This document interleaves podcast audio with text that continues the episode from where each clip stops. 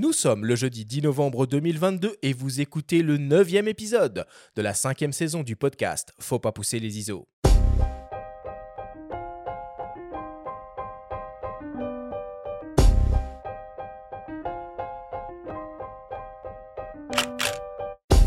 Bienvenue sur Faut pas pousser les ISO, le podcast hebdo pour tous les passionnés de photos et de vidéos. Je suis Arthur Azoulay et j'anime cette émission avec mon ami, le journaliste Benjamin Favier. Cette semaine, on va parler photographie animalière et on va vous donner 10 conseils à suivre pour vous lancer dans cette discipline ô combien technique et passionnante. Nous recevons pour l'occasion et pour la première fois à ces micros le photographe Vincent Ranou, grand spécialiste de la photo animalière en forêt qui vient tout juste de réaliser son premier film, Connexion sauvage. Cette émission est présentée par Sigma, fabricant indépendant d'objectifs et d'appareils photo 100% fabriqués au Japon.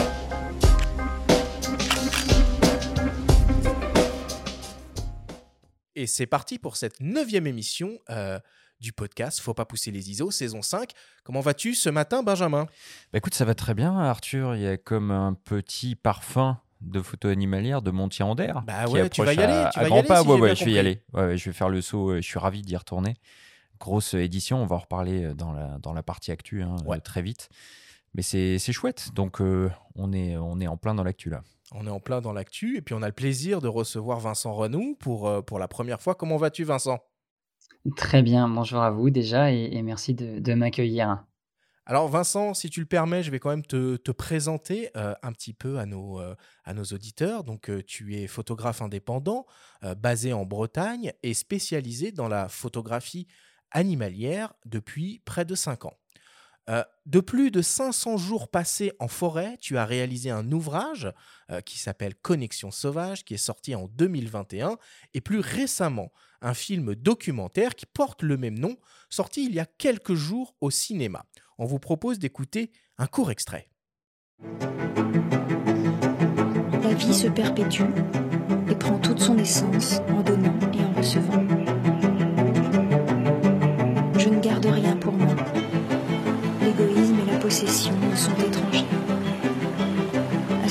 me donne. Celui qui patiente, je récompense.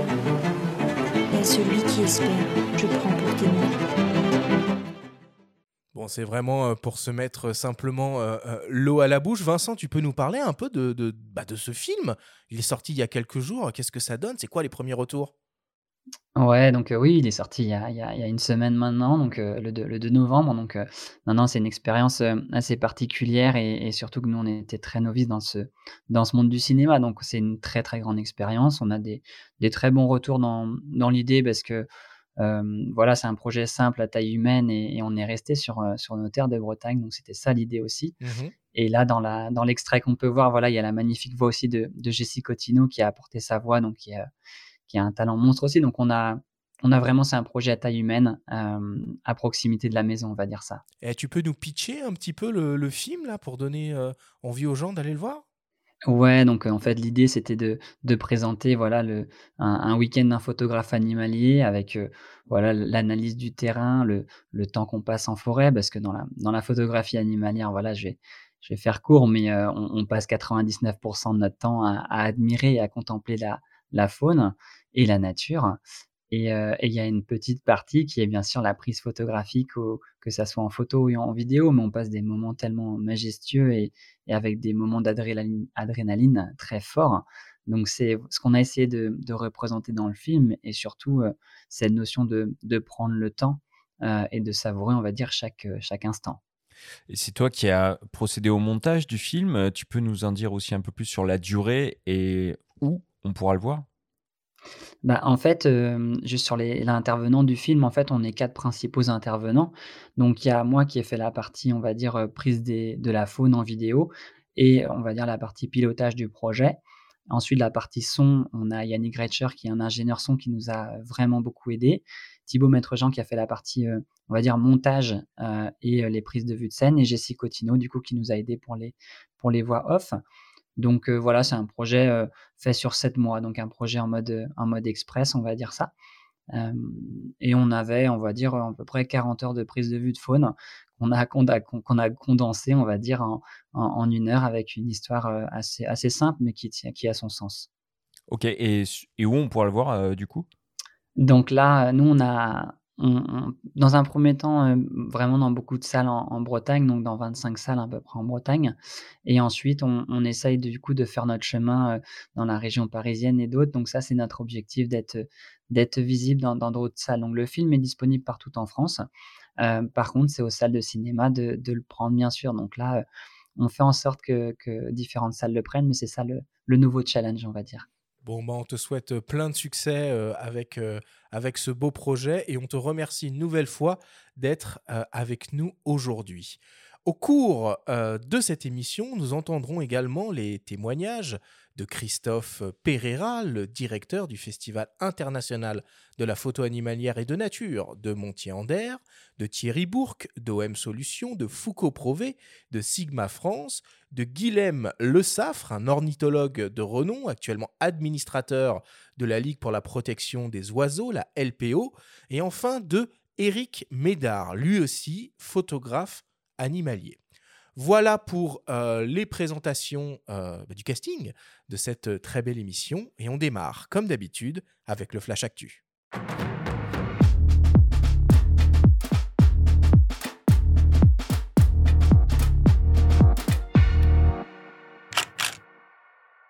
Cette semaine, dans le Flash Actu, Nikon lance un nouveau 600 mm en monture Z. Reporter sans frontières lance pour sa part un nouvel album sans photo pour la liberté de la presse. Et le Festival international de la photo animalière et de nature fête ses 25 ans. Le Flash Actu vous est présenté par Fox.fr, le site des spécialistes de l'image. Nikon vient d'annoncer comme prévu un nouveau super téléobjectif pour ses hybrides en monture Z. Il s'agit d'un 600 mm offrant une ouverture maximale de f4 et intégrant un convertisseur de focale de 1,4 fois qui lui permet d'atteindre la focale de 840 mm avec une ouverture maximale de f5.6. Il est composé de 16 lentilles réparties en 20 groupes, avec 3 verres ED, 1 verre super ED, 2 verres en fluorite, 2 verres SR et des lentilles avec le traitement mésoamorphe et nanocristal. Il est équipé d'une motorisation autofocus interne alimentée par le moteur à bobine acoustique Silky Swift et un codeur ABS optique. C'est ce que Nikon propose de mieux en termes de motorisation autofocus. Il est également équipé d'une stabilisation optique permettant de gagner jusqu'à 5,5 IL. L'objectif entièrement protégé contre les intempéries est paré à affronter les pires conditions de prise de vue, mesure environ 44 cm de long et pèse un peu plus de 3 kg. A noter qu'il est également compatible avec les convertisseurs de focale TC 1,4 fois et TC 2 fois. Le Nikkor Z 600 mm f4 VRS sera disponible le 24 novembre et proposé au prix de 17 249 euros. Reporter sans frontières lance aujourd'hui son nouvel album, le numéro 71, sans photo pour la liberté de la presse, dédié à Brassailles, un photographe majeur du XXe siècle qui a été l'un des premiers à maîtriser la photographie de nuit. Au programme, 7 chapitres, jour et nuit, soirée, canaille, petit métier, artiste de sa vie, surréel et sans frontières, avec une préface signée de Patrick Mondiano, prix Nobel de littérature. Cet album est à retrouver en librairie ou maison de presse. Il est proposé au prix de 12,50 euros et l'intégralité des bénéfices sont réversés à l'ONG RSF. Et enfin, pour terminer, le Montier Festival Photo, le célèbre et incontournable festival international de la photo animalière et de nature, fête ses 25 ans et revient pour une nouvelle édition anniversaire du 17 au 20 novembre prochain dans la ville de Montier-Ander. Nous nous sommes entretenus avec le directeur du festival, Christophe Pereira, qui nous raconte l'histoire de cet événement et nous parle des moments forts de cette édition spéciale à ne surtout pas manquer. On l'écoute. Oui, l'histoire est née d'une opportunité il y a 26 ans. L'opportunité, c'était d'accueillir la possibilité d'accueillir et de présenter l'exposition du concours de la BBC Wildlife Photographer of the Year, qui est toujours là, bon pied, bon oeil, et qui est toujours le plus gros concours photo nature au monde. Pascal Bourguignon, qui était photographe et qui est toujours d'ailleurs photographe de renommée euh, avait un contact pour justement euh, permettre d'avoir cette exposition de la BBC et il en a informé son médecin Régis Fournel, qui est l'actuel président du festival euh, photo de Montier, euh, quand il était allé le voir à, une consultation. Et c'est comme ça qu'est née cette opportunité. Donc Pascal avait dit à l'époque à Régis Fournel, on peut avoir cette exposition, c'est quelque chose de fantastique. Et, Régis Fournel, qui était médecin, mais aussi euh, membre de l'office de tourisme de l'époque, a permis euh, à, associer euh, quelques copains à construire ce salon. Il y croyait, il, il, était, euh, il est fervent d'art et de, et de photos. Donc c'est comme ça qu'est née cette opportunité et en plus à une période fin, fin au courant du mois de novembre qui coïncidait avec la migration des grues. Donc toutes les planètes étaient alignées pour proposer l'événement qu'on connaît aujourd'hui. Alors, édition anniversaire, mais on garde nos basiques, hein, nos basiques qui fonctionnent, qui font la renommée du festival. Alors, il y en a plusieurs. Hein. Il y a les expositions photos, donc avec des photographes toujours emblématiques, mais, euh, mais aussi des amateurs euh, qui, euh, viennent étoffer la programmation. Donc, c'est une centaine d'expositions photographiques disséminées dans 16 sites autour de Montier-en-Der. ce sont aussi des conférences, puisqu'il y a 80 heures de conférences qui, abordent toutes les préoccupations environnementales que l'on peut connaître aujourd'hui, notamment le réchauffement climatique, la, la, pérennité de certaines espèces et autres techniques photographiques et j'en passe. L'éducation à l'environnement avec un programme d'animation jeunesse, un programme dans le programme et puis des animations qui vont venir agrémenter les 25 ans. bien entendu, on, veut surprendre, on veut toujours surprendre chaque année, mais on va, on va plus que surprendre cette année. Donc Steve McCurry nous fait l'honneur de sa présence et il présente une exposition qui n'a jamais été présentée nulle part, qui est tirée de son dernier projet Animals, qui, traite de la relation entre l'homme et l'animal sur ses différentes expéditions et son ouvrage est sorti a été tiré en 2019, mais, mais il prend la pleine, la pleine puissance, on va dire, cette année après la période de Covid euh, et tout le stand-by qui a suivi. Donc, euh, on a cette double opportunité d'avoir sa présence et une exposition inédite. La star, comme vous dites, euh, française, a commencé à Montier au salon, au fameux salon que je disais en préambule en 1980. 96, il était venu avec son papa, avec Michel Munier, et ils, nous feront l'honneur bien naturellement d'être présents avec, euh, avec un double projet, Michel Munier sur le Grand Tétra des Vosges et Vincent Munier sur les forêts vosgiennes. Et c'est une belle, une belle façon de boucler la boucle du parcours, notamment de Vincent Munier qui continuera. Euh, mais c'est un, ça, ça, démontre les 25 ans accomplis par, par, par ce photographe. Rendez-vous donc du 17 au 20 novembre prochain à Montier-en-Der.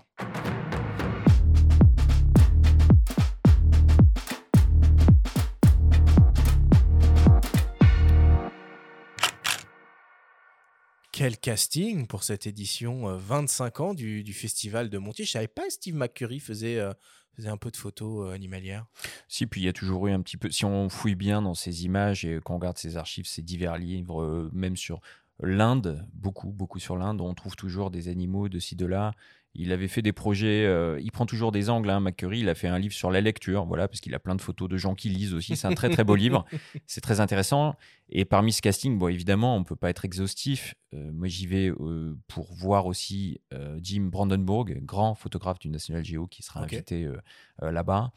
Et Cocorico, donc on a cité McCurry, donc le pendant euh, dans l'ombre, ce sera Brandenburg, et le pendant euh, français de Munier, ce sera Tony Crocetta qui va présenter son livre Somme, son livre carrière de, 600 pages, à l'occasion de Montier-en-Der, qui est un immense photographe animalier et quelqu'un de particulièrement attachant. Et il me tarde de, voir tout ça. Vincent, euh, Montier-en-Der, c'est un événement important pour toi? Oui, c'est très important parce que voilà, tout photographe animalier connaît ce festival de, par la, voilà, la renommée. Et voilà, c'est toujours un rêve de pouvoir euh, euh, y exposer ou de faire une conférence. Moi, c'est ce que j'ai eu la chance d'être euh, invité là cette année pour faire une conférence sur le, film. Donc oui, c'est vraiment le, festival animalier, on va dire, en Europe, hein, en France, mais en Europe également, surtout. Ça fait rêver, quoi. C'est vraiment, c'est un festival unique. Festival animalier et de nature. On est en pleine COP 27. Il y a France Télévisions qui, a deux jours, donc là on diffuse l'émission jeudi, a consacré toute une soirée aux arbres et aux, problématiques écologiques et montier en d'air. En fait, là, ces 25 ans, ils n'ont pas attendu les 25 ans pour traiter de ces thématiques-là, de notre rapport aux animaux, à la nature et donc euh, de l'impact aussi euh, écologique et de, l'homme sur l'environnement. Donc euh, ça fait partie de l'ADN du, festival et il faut le souligner. Et il y a quelque chose aussi qu'a pas abordé Christophe dans, sa capsule au cours de ce festival, c'est qu'il y a le, le, village des marques, je crois que ça s'appelle euh, comme ça, on retrouve absolument euh, tous les constructeurs euh, qui mettent en avant leurs produits, qu'on peut aller tester, prendre en main sur le lac de Der. Et puis si on craque, je crois même qu'il y, a, qu'il y, a moyen, qu'il y a moyen de les acheter. ça sera peut-être l'occasion d'aller toucher ce nouveau 600 mm. Ouais, on s'est pas gouré sur le prix. Il n'y a, y a, pas d'erreur? 000 balles. Ah, ok. ok. Ça fait rêver, ça, comme, comme optique, Vincent? Oui, bah, c'est sûr, ouais, et puis surtout avec le le doubleur qui est intégré, ça c'est quelque chose qui est qui est top, euh, pour la photo animalière parce que souvent on se balade avec plusieurs objectifs, mais heu, mais non, c'est c'est du matériel qui fait rêver bien sûr. Après beaucoup de marques ont des certaines innovations, mais mais là c'est vrai que c'est vraiment, heu, voilà, c'est c'est vraiment la la bonne option qu'on peut avoir sur, euh, sur un objectif de de cette renommée, quoi. Et puis, et puis c'est pas la seule actualité de Nikon hein, cette semaine, puisque parallèlement au lancement de, de cet objectif, bon, je l'évoque très rapidement, mais ils ont lancé aussi une, une, poignée de commandes de déportées conçues pour la vidéo, qui fonctionne en USB-C et qui permet en gros de, bah, comme si on fixait le, grip, la poignée de l'appareil sur un, sur un bras déporté, sur un trépied vidéo. Bon, faut regarder, hein, ça s'appelle le, le, MCN10. Quand on voit la photo, on, comprend tout de suite. Et puis, euh, bah, Nikon a annoncé le président du jury de la 13e édition euh, de leur euh, Nikon Film Festival. Et on aura le plaisir de retrouver Alexandre Astier. Oui, encore un beau, un beau président de jury après Gilles Lelouch. Hein. Donc, c'est la 13e édition. Et la thématique à l'occasion de cette 13e édition, c'est le nombre 13 chance ou malheur Point d'interrogation. Bon, on va avoir peur. Voilà. Donc, euh, euh, à vos inspirations, hein, allez-y. Vous avez 2 minutes 20 euh, pour exprimer ça sous la forme d'un court métrage, d'une vidéo dans le cadre de ce concours. Et les participations sont ouvertes jusqu'au 25 janvier 2023. Bon. Tu voulais nous parler d'un autre événement photo là, qui a lieu très prochainement, Benjamin? Bah, il faut le citer parce que c'est en ce moment, alors c'est au moment où on diffuse l'émission, si vous avez la possibilité de, venir sur Paris ou si vous y êtes, tout simplement, bah, il y a Paris Photo qui a ouvert ses portes. Donc Paris Photo, c'est un rendez-vous un petit peu particulier puisqu'il s'adresse surtout aux amateurs de, de photos d'art. Il y a tous les galeristes bah, contemporaines, mais pas que. Après, il y a, il y a aussi tous les éditeurs photos, donc euh, euh, Atelier UXB, Actes Sud et compagnie, et beaucoup Robert Delpire, enfin les éditions Delpire, Enco. Euh, beaucoup de signatures de livres. Il y aura des Martine Parr, Raymond Depardon, Sarah Moon tout au long de, de, de, de ces, de ces jours d'ouverture. Donc, ça vaut toujours le coup d'y aller. Maintenant, c'est euh, peut-être euh, un monde, un, univers un petit peu différent de, euh, du Salon de la photo ou de Montier-Ander qui sont des rendez-vous plus grand public quand même. Et ça se passe au Grand Palais éphémère. Absolument, au Grand Palais éphémère. Et, pour conclure, signalons la sortie quand même d'un livre aussi cette semaine, puisqu'on en a parlé dans l'émission numéro 5 hein, de la saison 5. Il s'agit du livre de Thomas Pesquet, À la Terre entre nos mains, aux éditions Flammarion, qui est qui a paru donc euh, le 2 novembre hein, au prix de 39 euros. Euh, et rappelons que l'intégralité des recettes sera reversée au Resto du Cœur. Voilà pour euh, l'actualité cette semaine. on passe à la suite, naturellement, et on attaque ta story, ta chronique hebdomadaire.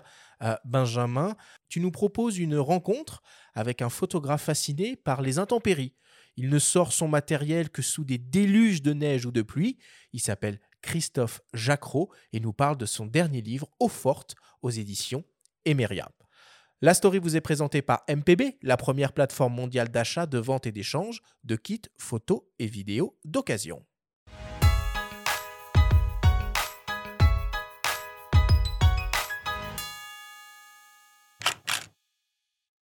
Il manque un peu de soleil, il manque 2 degrés de plus. Donc aujourd'hui, j'ai pas envie de pluie. Bonjour Christophe, on est là pour parler de ton dernier livre, Eau forte, aux éditions Emeria. Quelle place prend ce livre dans ton œuvre et notamment dans ta bibliographie? Je voulais refaire un livre parce que moi j'aime beaucoup les livres photos, j'adore regarder de la photo dans les livres, parce que c'est intime, on prend son temps, c'est chez soi, moi j'aime beaucoup la relation avec le livre. Et je voulais, après Neige, qui était un format à la française, avec des images pas toujours très grandes, qui est un, livre très épais, mais dont je suis suis pas complètement fan de la maquette. Je voulais revenir à, quelque chose d'un peu plus panoramique comme Signor. Euh, mais par contre, pour pas faire un Signor numéro 2, c'était notre grande crainte. Je voulais qu'on soit sur quelque chose de plus coloré, un peu plus orienté pluie, peut-être un peu plus sombre aussi euh, que Signor. Voilà, donc c'était un petit peu l'idée qui a hum, piloté ce projet. Par contre, le format, lui, ressemble à Senior, dans le sens où il s'agit d'un grand format, 40 hein, par 32. C'est exactement le même format que Senior les gens vont peut-être se dire en le voyant ah ben, comment je vais faire? Comment euh, est-ce qu'il va trouver de la place dans la, dans la bibliothèque? Pour, pourquoi euh, tiens-tu absolument à, avoir un grand format comme ça? Moi, j'aime qu'on rentre dans une image. Comme quand on va au cinéma, on rentre dans l'écran, on rentre dans les films, on, on est, on est immergé. Quoi. Euh, je, voulais, je, voulais, la même chose avec un livre. Mes images ont besoin d'être relativement grandes, qu'on rentre un petit peu dans le détail. c'est pictural, mon travail, donc je, une image de 10 cm, ça me va pas. Quoi. Comment tu en es venu à te passionner pour le mauvais temps, on peut dire? D'où te vient cette, euh, cette fascination qui va un petit peu à contre-courant de ce que recherchent la plupart euh, des gens? C'est vraiment né d'un hasard, parce que je, voulais, il y a 12 ou 13 ans, je voulais, après avoir arrêté le cinéma, je voulais faire du photojournalisme, et je savais pas par quel bout prendre l'histoire, donc j'avais trouvé une formation qui était plutôt intéressante, mais à l'issue de cette formation, je me suis rendu compte que le photojournalisme tel qu'aujourd'hui la profession s'organise, sans compter qu'elle est sinistrée, m'intéressait pas. Sauf à faire de la guerre, mais je me voyais pas à 45 ans euh, partir sur. Euh, pas mon truc, quoi. Je les admire d'ailleurs, ces photographes. Et donc le hasard, il y a une commande euh, qui est tombée, c'était alimentaire. C'était pour un guide touristique interactif. Euh, et il y avait donc 600 points sur Paris à photographier. Et on était six photographes à faire ça, 100 photos chacun. Ce printemps-là, il faisait un temps euh, effroyable, un vrai temps pourri, un vrai printemps pourri. Et en fait, c'est comme ça qu'est venue l'idée. C'est un contre-pied parce que quelque part, j'avais une obligation dans les photos qui est du soleil. L'éditeur m'a dit il faut qu'il y ait une ambiance ensoleillée, sinon je prends pas. Ok. Et donc c'est né de ce contre-pied en fait.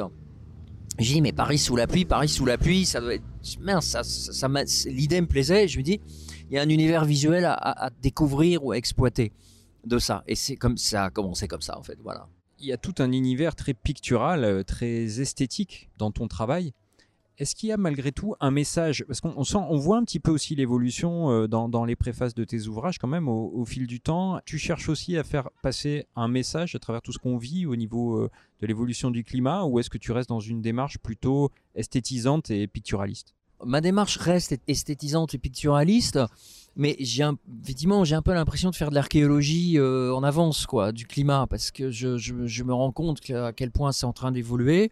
Moi ça m'inquiète énormément. En plus, on ne fait strictement rien pour faire avancer les choses. Moi, j'aimerais bien prendre plus le train et je peux pas, puisqu'il n'y en a pas, là où j'habite. Moi, ce qui m'intéresse toujours dans le climat, bah, c'est ce qui nous constitue tous, ce qui fait nos souvenirs d'enfance, de routes pluvieuses, de vacances pluvieuses, de neige, de tout ce que vous voulez. Il y aura toujours de la pluie, il y aura toujours de la neige, il y aura toujours des tempêtes. Mais effectivement, il y a un réchauffement climatique euh, qui, qui m'inquiète. Mais c'est pas mon sujet en tant que tel, le réchauffement, d'abord c'est dur à illustrer visuellement, mais c'est connexe quoi. Comment est-ce que tu procèdes pour faire des repérages et est-ce que on peut, on peut faire du repérage par beau temps pour après prendre des photos d'un lieu par mauvais temps? J'ai deux types de repérages. J'ai des repérages sur Instagram. Je suis abonné à plein de comptes euh, à la noix, mais qui me permettent de, de, trouver des lieux. Par exemple, je suis abonné à des comptes de châteaux. Voilà, donc il y a plein de photos de châteaux qui me permettent de trouver des châteaux que je connais pas, mais des châteaux qui m'inspirent. Puis après, il y, a des châteaux plus visités que d'autres, donc il y a toujours plein de postes, et puis les gens se photographient devant le château, mais ça me permet de voir les angles possibles. Et si je si j'y vais, quels sont les angles possibles, etc., etc. Voilà. Donc ça c'est une première partie. Après il y a le choix du pays, bien sûr. Euh, voilà. Et une fois que je suis sur place, donc bien sûr il y a encore une phase repérage. Et ce que j'adore, mais c'est pas toujours possible, c'est de dormir dans mon décor. Ça c'est le rêve. C'était le cas aux îles Féroé, dans un petit village à l'extrême nord qui est un de mes endroits préférés sur Terre. Il y a trois ans, j'avais pas pu, pas pu dormir parce qu'il n'y avait rien de possible. Euh, l'hôtel, l'unique hôtel était fermé. Puis là, j'ai trouvé une maison à louer dans le village même et, ça m'a sauvé des images, quoi. Et la photo du mouton la nuit, par exemple, elle est faite grâce à ça. Parce que, en fait, j'étais, il devait être 22h, j'étais chez moi en train de manger dans ma maison, puis je regardais, je surveillais toujours par la fenêtre ce qui se passe. Puis j'ai vu qu'il se remettait à neiger très fort. Et puis là, je vois des moutons au pied de la maison. Donc là, je me précipite. J'étais un peu fatigué, mais je lui dis merde, non, non, vas-y, vas-y, vas-y. Donc je me précipite dehors. Et c'est là, en prenant la rue juste à gauche, que je, vois ce mouton qui vient vers moi et, et, claque, quoi. Est-ce que tu peux nous éclaircir d'un point de vue technique euh, sur la manière dont tu prends les images en fait? Quel euh, matériel tu utilises ou comment tu procèdes par exemple pour faire des images de pluie? Il y a mes images de pluie enfin à travers les pare-brises. Donc ça c'est une technique précise, enfin technique. C'est une technique, oui, euh, à travers mon pare-brise qui est pas simple parce que il y a un problème de profondeur de champ, c'est-à-dire qu'il faut que j'ai à la fois. Puis en plus, il y a plusieurs façons dont c'est compliqué. Il y, a, il, il plusieurs effets de pluie sur la vitre. Il y a, on voit les, gouttes, on voit les, dégoulinades. Puis quand il pleut très fort, ça devient plus une espèce de déformation. La couverture de, forte, c'est plus un effet de déformé que parce qu'il pleuvait très fort. Voilà. Après, il y a plein de problèmes techniques. Parce qu'il y a un problème de profondeur de champ. Il faut qu'il y ait une osmose qui fonctionne entre le fond de mon, image, enfin mon décor et mon, avant-plan de pluie. Et c'est loin d'être toujours le cas. Enfin, c'est pas simple. Il faut que ça fonctionne parce que c'est un peu une sorte de subjectif aussi. Parce que j'ai fait des essais avec, je, mets je, je, prends un plexi, puis je mets ça devant n'importe quoi mais si on perd le côté subjectif, je, ne suis pas sûr que ça marche. Ça devient un effet qu'on plaque, quoi. Voilà. Après, sinon, il y a, euh, je suis passé au numérique assez rapidement parce que la commande du guide touristique, donc le fameux guide sous la pluie, Paris au soleil, là, ça devait être un numérique. Donc du coup, je suis resté en numérique parce que à cette époque sortait le Canon 5D, qui était le premier boîtier full frame, et ça commençait à ressembler à quelque chose d'intéressant. On retrouvait du modelé, le grain n'était pas désagréable, donc du coup, voilà. Merci beaucoup Christophe. Eh ben, merci à toi.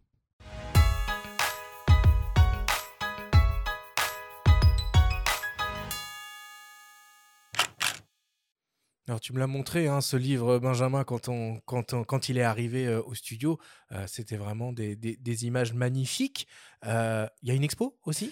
Il y a plusieurs expos. En ce moment, il y en a une à Paris, à la galerie Blin plus Blin, qu'on avait accueilli d'ailleurs, hein, à nos micros, voilà, qui est une superbe galerie, donc jusqu'au 26 novembre. Il y en a une autre qui aura lieu à Genève jusqu'au 20 novembre. Et puis, à Stockholm, donc délocalisé un petit peu plus au nord, mais dans les contrées euh, qu'affectionne particulièrement Christophe en avril prochain. Et oui, ce livre, ce livre est très beau. Bon, euh, quand on est amateur de livres, ce qui est mon cas, on se heurte souvent à un gros problème, et en particulier avec ce genre de livre grand format à l'italienne, c'est qu'il faut de la place. Et donc, euh, un petit chevalet pour, pour le regarder. Ah, limite, limite, limite. Non, mais bon, l'impression est sublime. effectivement, ça fait écho à, son livre euh, Snior, qui a été un carton, qui a été euh, un, superbe objet aussi, hein, Snior qui veut dire euh, neige en islandais, qui était déjà en format à l'italienne. Et puis il y a d'autres livres qu'il a commis. Il avait, il, avait publié, enfin, il avait fait Météor. Et puis un livre assez original qui s'appelle New York in Black, un petit livre, en fait, qui résulte d'une vision nocturne de la cité américaine, qui a été victime d'une coupure d'électricité générale suite au passage d'un ouragan Sandy. Euh, c'était euh, dans la nuit du 29 au 30 octobre 2012, donc c'était il y a 10 ans. Et, cette résonance, donc c'est des images très rares, voir euh, comme ça la cité qui ne, qui ne dort jamais, plongée absolument dans le noir, c'est des images vraiment étonnantes. Et la résonance avec ce qu'on vit aujourd'hui et les menaces de coupure d'électricité est assez, est assez intéressante. Bon, finalement, dans ce, dans ce projet, enfin dans cette, dans cette démarche, dans cette approche, bon, il y a, y a du repérage, il y a la notion d'attente, bon, il y a une approche un peu, un peu naturaliste, il, il, le dit du bout des lèvres. c'est des, des, des, des, paramètres un peu communs avec la photo animalière, Vincent? Oui, tout à fait. En fait, tout tout est lié, en fait, là, que ce soit de la photographie animalière ou de la photographie, voilà, d'orage ou vraiment peu importe ce que l'on fait en termes de photos, finalement, là, le chemin, je dirais, est quasiment le quasiment le même.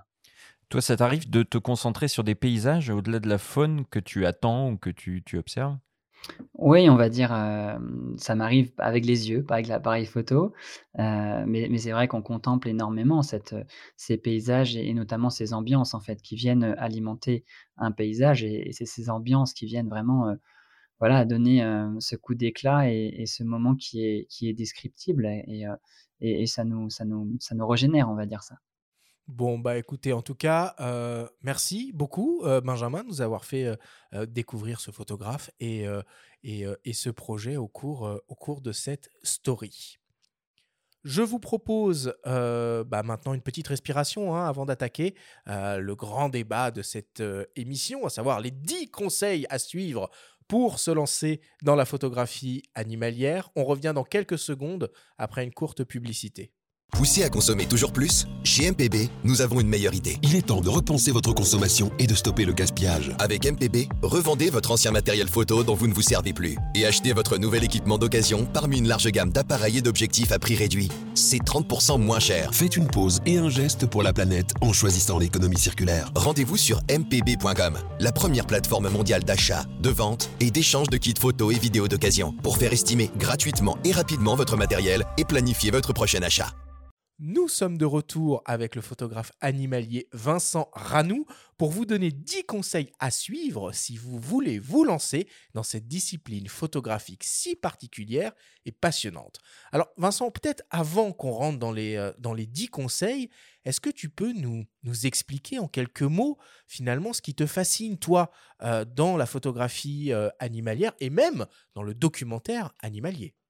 Oui, ben, après, heu, moi j'ai une personnalité, on va dire assez, hem, qui qui va beaucoup de l'avant, heu et ce qui fait qu'avant pour expliquer, voilà, de manière très simple, moi j'étais avant sportif de haut niveau en tant que passionné et quand j'ai arrêté du coup cette, cette partie-là, je me suis tout de suite réorienté vers vers la photographie, non pas pour faire de la photo, mais surtout pour, pour découvrir, on va dire et et moi ce que j'aime bien en nature, c'est d'être, tout seul face à toi-même à à à admirer et à te poser des questions parce qu'en fait tu t'écoutes toi-même quand tu attends plusieurs heures au même endroit. Finalement, tu, c'est un challenge envers, soi-même.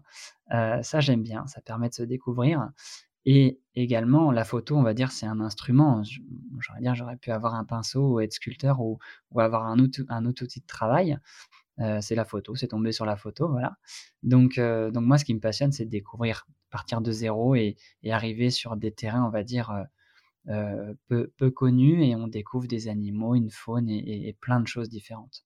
Et ces terrains-là, ils ont toujours été près de chez toi ou tu as voyagé auparavant pour découvrir une faune un peu exotique ou c'est toujours en Bretagne que tu as euh, sorti tes jumelles? Bah, moi, j'ai toujours été euh, proche de la Bretagne et, volontairement, je reste en Bretagne. Après, c'est sûr que voilà, on n'a pas, on n'a pas de lynx, on n'a pas d'ours, mais, mais en tout cas, je, je suis contemplatif du chemin en fait qui mène à cette finalité qui est la photo, qui est la vidéo ou d'autres d'autres supports. Mais c'est ce chemin en fait qui me qui moi me rend heureux et, je me rends compte que je suis vraiment très attaché à la Bretagne. Donc euh, donc euh, partir euh, non en la Bretagne me plaît énormément. Vous avez des loups, des renards, des belettes. Oh, pardon. Moi, je vais souvent en vacances euh, l'été en Bretagne et c'est vrai que je suis assez fan euh, de la forêt de Brocéliande, ah, oui. Euh, qui est absolument, mystique. absolument magnifique et un peu mystique. on croise quelques si si on est sensible à, ce genre, à ce genre de choses. Bon, allez, on entre dans le concret directement avec le choix de son appareil de prise de vue. Pour la photographie animalière, il y a un certain nombre de caractéristiques et fonctions à prendre en compte au moment du choix de l'appareil. L'une des premières caractéristiques est la taille du capteur. Si le format 24-36 mm règne en maître dans de nombreuses situations, les appareils avec de petits capteurs APS-C ou micro 4 tiers ont aussi leur mot à dire. On écoute Thierry Bourque d'OM Solutions nous expliquer pourquoi, selon lui, le format micro 4 tiers est particulièrement bien adapté à cet exercice de la photo animalière. Alors, le micro 4 tiers, euh, au niveau des boîtiers, va présenter déjà un, énorme avantage qu'on constate, nous, régulièrement euh, sur le festival de Montier-en-Der.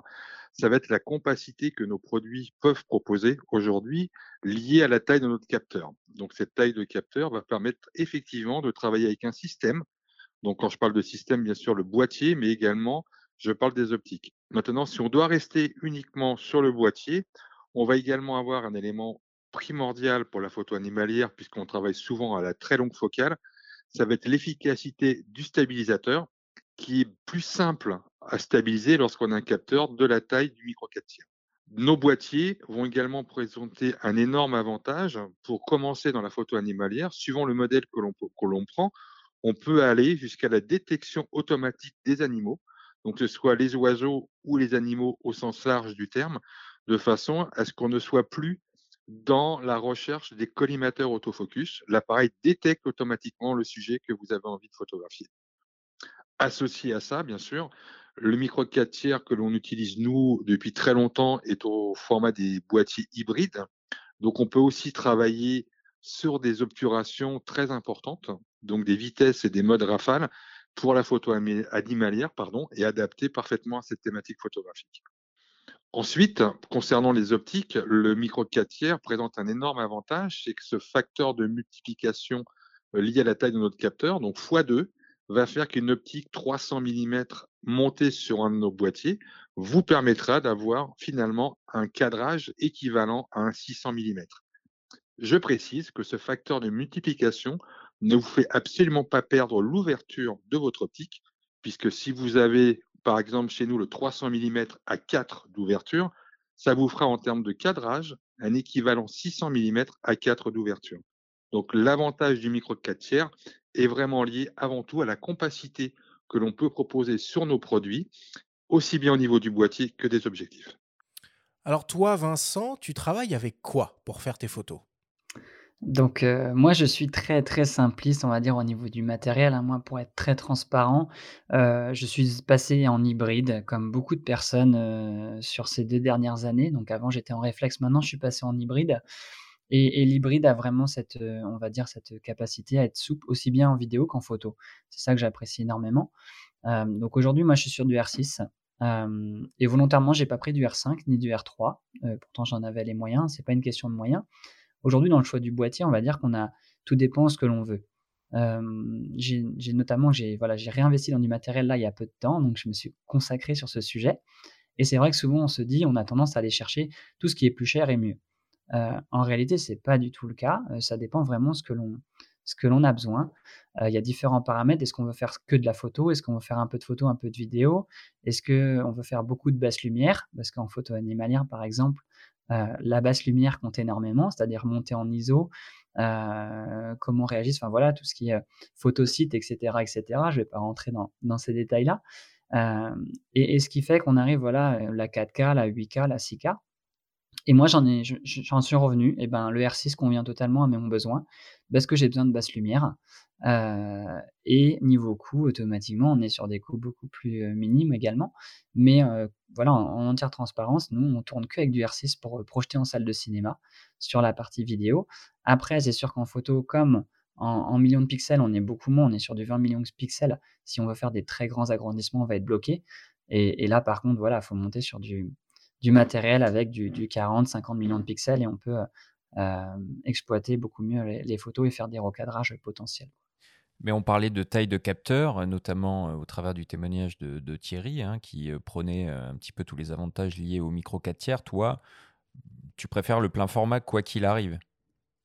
Bah, En fait, moi, je suis peu technique. et, on va dire que je, regarde par rapport à, ce qui sort du boîtier. Je vais pas regarder le détail après de est-ce que c'est du 4 tiers, est-ce que, etc. J'ai toujours été en full frame et euh, le full frame me donne vraiment cette impression de, de réalité, en tout cas de, ce que je vis avec mes yeux. Euh, c'est ce qui correspond le plus euh, par rapport au full frame. après, j'ai jamais essayé les autres déclinaisons, donc je peux pas rentrer dans les détails derrière.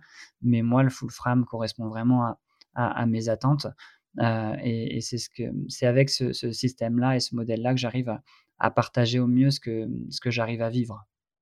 Alors quand on pense photo animalière, évidemment, euh, euh, on a très vite envie de, penser à performance en rafale, performance d'autofocus, haute sensibilité ISO, tu l'as, évoqué. C'est, important tous ces paramètres ou finalement on fait avec ce que l'appareil peut faire et on s'adapte?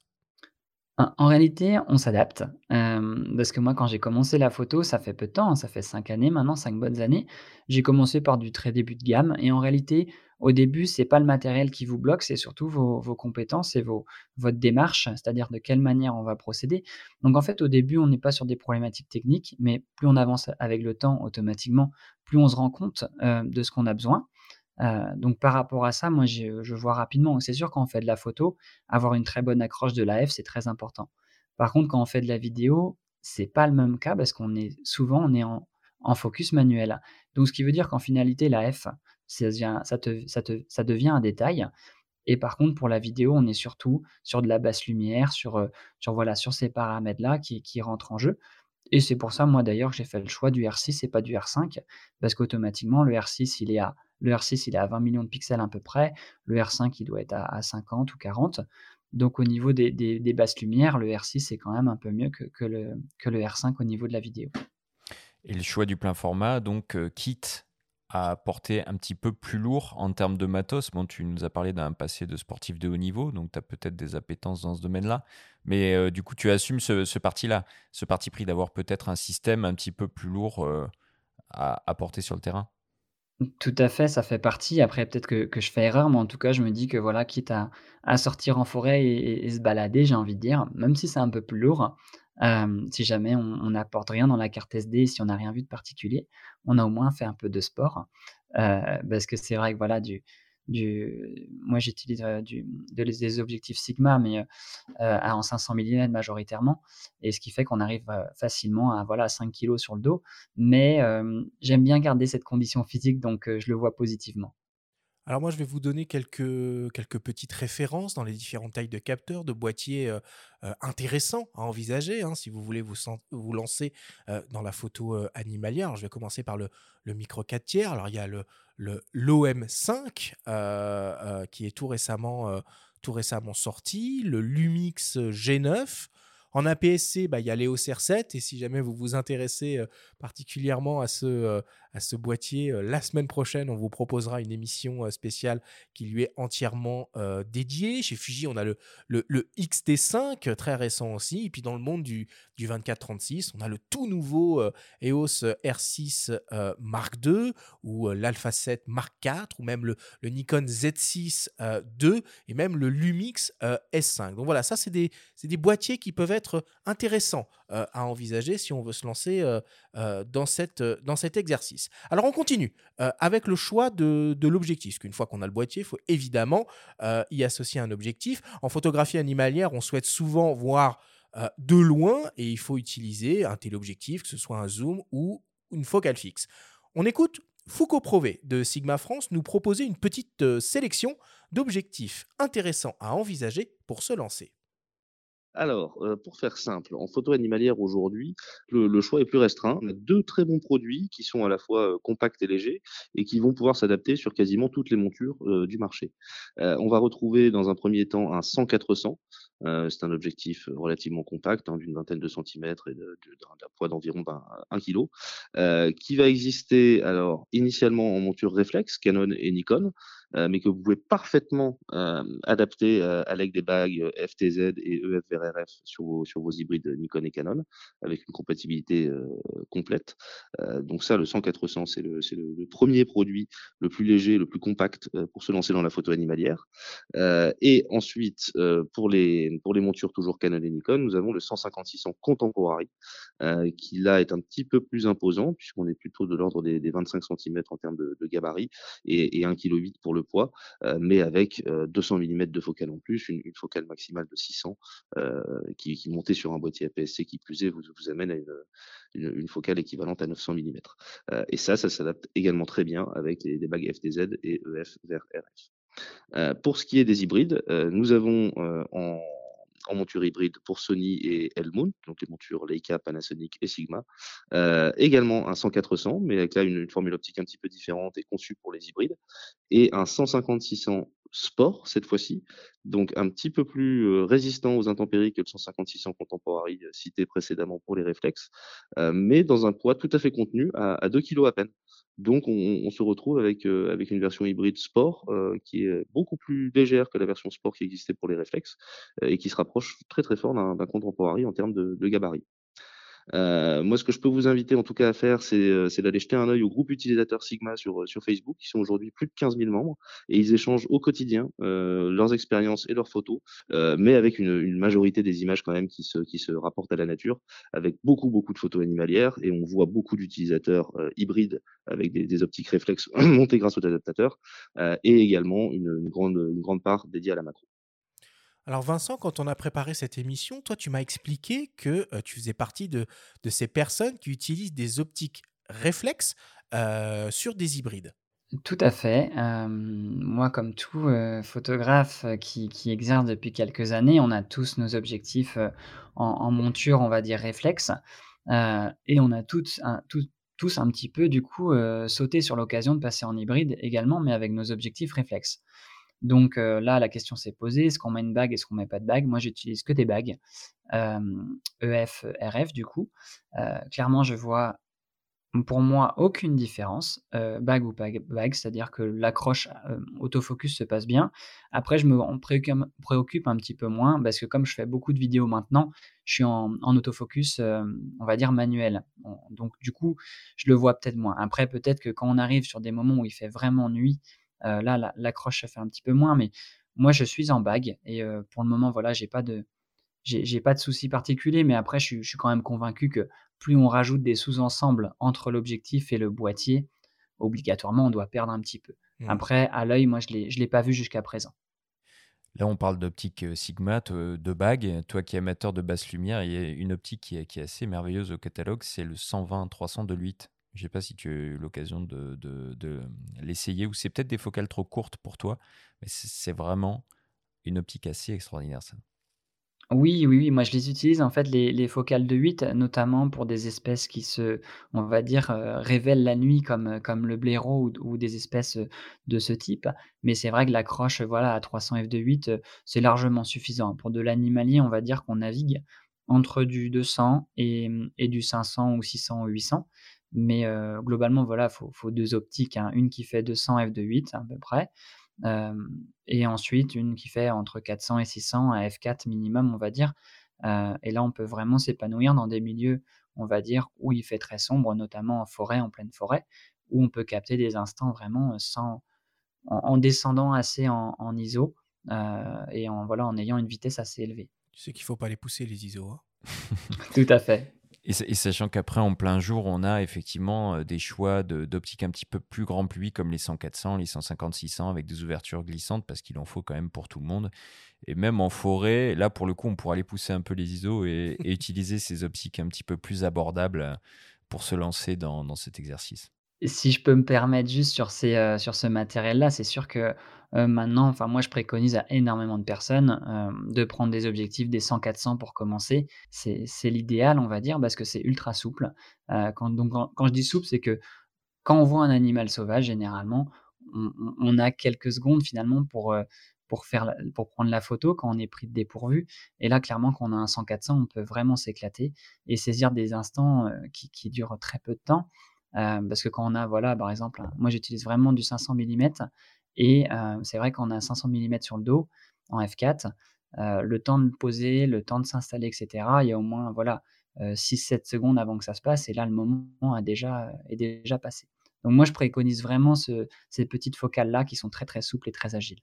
Oui, et c'est vrai en plus que euh, bah, des, des 100-400, euh, il y en a, il y en a quasiment chez toutes les marques. Alors il y a le Sigma, euh, évidemment, qu'on a, a évoqué, qui existe en, monture réflexe et en monture hybride E et, L. Il y a Tamron, qui a lancé récemment un 50-400 mm en monture E.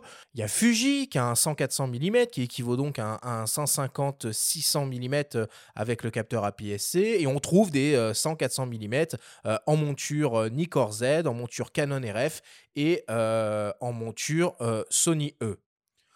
Ok, bon, on a le, boîtier, on a l'optique. euh, on va maintenant s'intéresser aux, accessoires. Pour la pratique de la photo animalière, j'imagine qu'il y a quelques must-have qui sont totalement incontournables.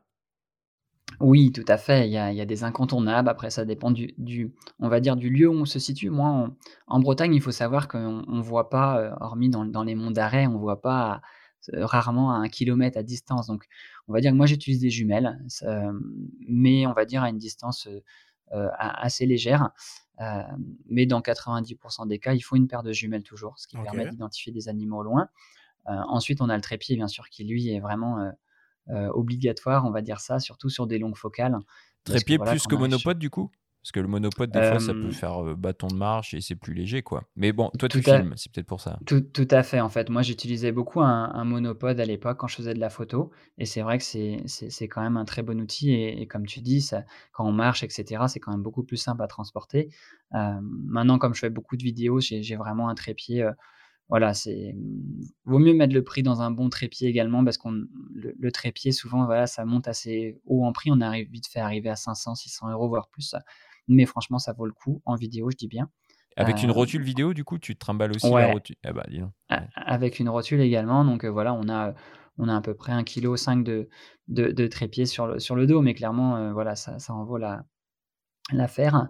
Et, ensuite, surtout pas oublier les vêtements de pluie. Euh, ça, c'est des accessoires que moi, je n'oublie jamais maintenant, surtout en, Bretagne où on peut avoir euh, tous les temps en une journée. Il pleut souvent en Bretagne?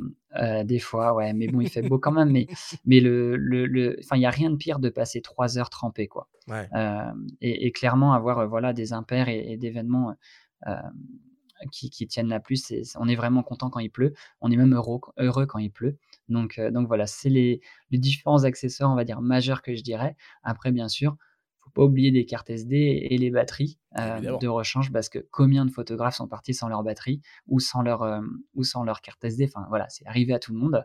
Donc moi, j'en ai toujours en rechange. comme ça, il n'y a, pas de, a pas de problème. Et pour transporter tout ça, j'imagine que tu as un super sac. Que, quel type de sac on prend pour, pour le terrain?